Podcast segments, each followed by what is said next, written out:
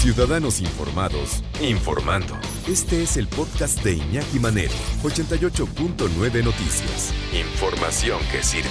Tráfico y clima cada 15 minutos.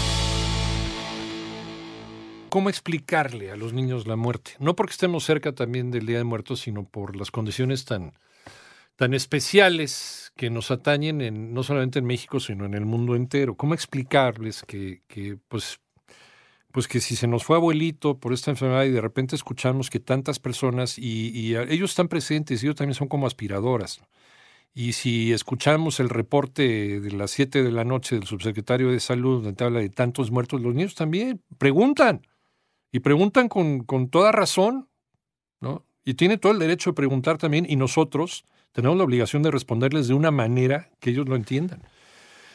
Mi querida Alicia Rábago, pedagoga, maestra en ciencias de la orientación familiar y máster en psicología infantil. ¿Cómo estás, Alicia? Buenas tardes. Muy contenta, Iñaki. Gusto en saludarte. No, igualmente. Oye, a los niños, pero con lo que ellos, o, o, de la manera en que ellos lo deban de saber, pero ¿cómo abordamos el tema? ¿Cómo le entramos?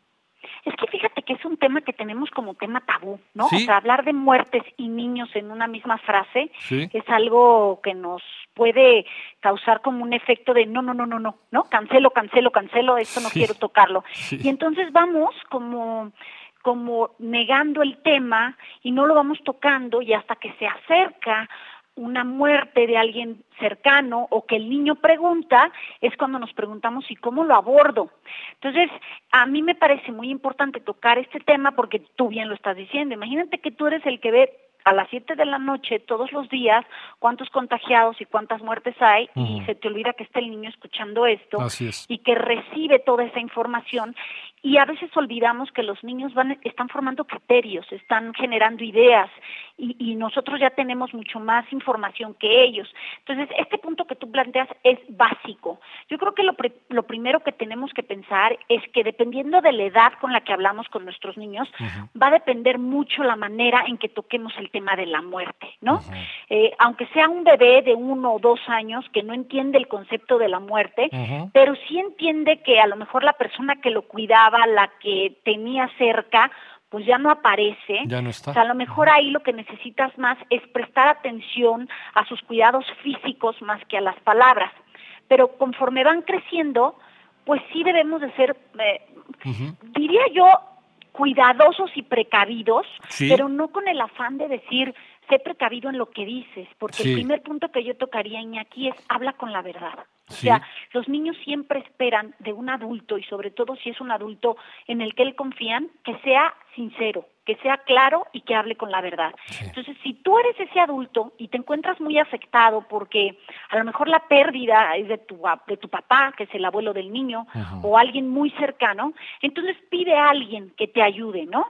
Porque no se trata de que toda esa angustia que tú estás sintiendo en este momento, que pudiera ser normal, y toda esa tristeza, se la transmitas al explicarle a un niño eh, lo que está pasando, porque cuando empiezas a hablar con un niño con todo este sentimiento que tú traes, puedes utilizar frases como, ay, es que era tan bueno.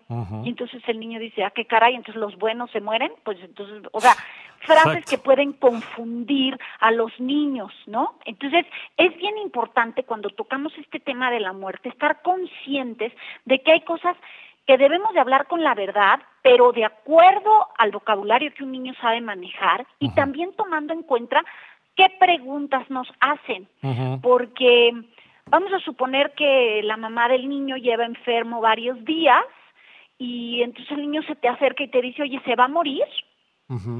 Y, y, tu cara de, de, susto es decirle, no, no, no ¿cómo crees? No, no sé, exacto, y le, y le, no, para nada, vas a ver, yo entiendo que hay una esperanza, pero entonces habría que decirle, mire, es una enfermedad, que sí está delicada, está muy grave, deseamos que los doctores la puedan ayudar, pero cabría la posibilidad, entonces tenemos que estar muy positivos, pero el niño te lo pregunta realmente de, pues si todo el mundo está hablando de esto, llevo sin ver a mi mamá varios días, oigo que todo el mundo sufre, puede pasar.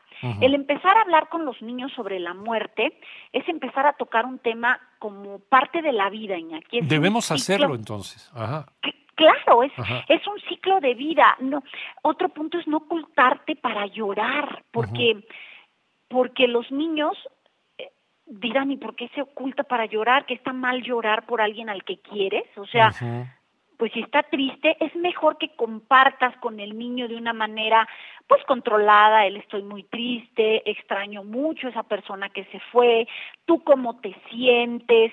Si es posible, Iñaki, lo que yo sugiero es ponerte al nivel del niño, o sea, sentarte a lo mejor para que tus ojos y sus ojos queden a la misma, distancia. distancia y muchas veces si es necesario, a lo mejor pues ves que el niño está triste y pues un abrazo, un te entiendo, comprendo, siento lo mismo. Yo no sé por qué los adultos creemos que nos tenemos que hacerlos muy fuertes para que los niños vean que somos muy fuertes. Es un error que hemos cometido mucho, Alicia, porque, mm, no sé, de repente pensamos que al llorar estamos dando una imagen de debilidad y se la estamos transmitiendo al niño. No, al contrario, creo que es cuando cuando más fuerte, ¿no? E-, es el mensaje de que somos, somos seres humanos, somos empáticos, ¿no? Y, que se vale. Y es cuando el, niño lo agradece, porque dice, ah, bueno, él siente lo mismo que yo, o sea, no solo yo.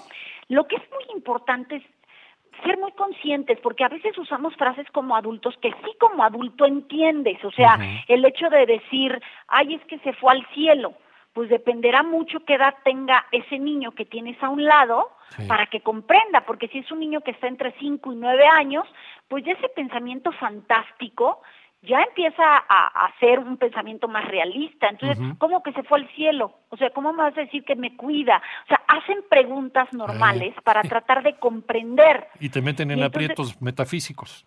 Exacto, y tú no tienes esa explicación, o si la tienes, si la tienes, pues muy bien. pero sí es bien importante tener en cuenta la edad de los niños, a partir de los seis años, y empiezan a tener, por ejemplo, este miedo a la muerte. Entonces empiezan a preguntar, ¿y ya no regresa? ¿Nunca lo voy a ver? Y yo lo extraño, ¿qué pasa?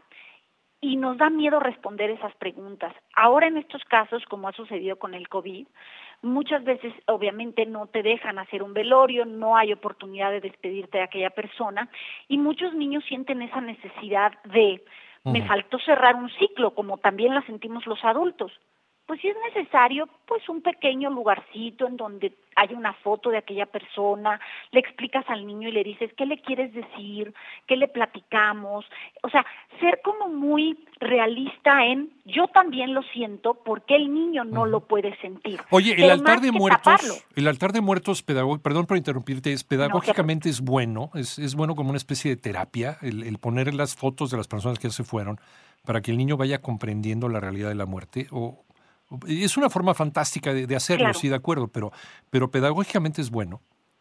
Sí, es como una forma, es como un homenaje, ¿no?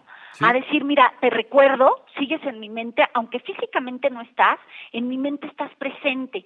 Hay niños ah, que esta parte les hace sentir que están conectados con aquella persona que perdieron, aunque entienden perfectamente que no va a volver, ¿no?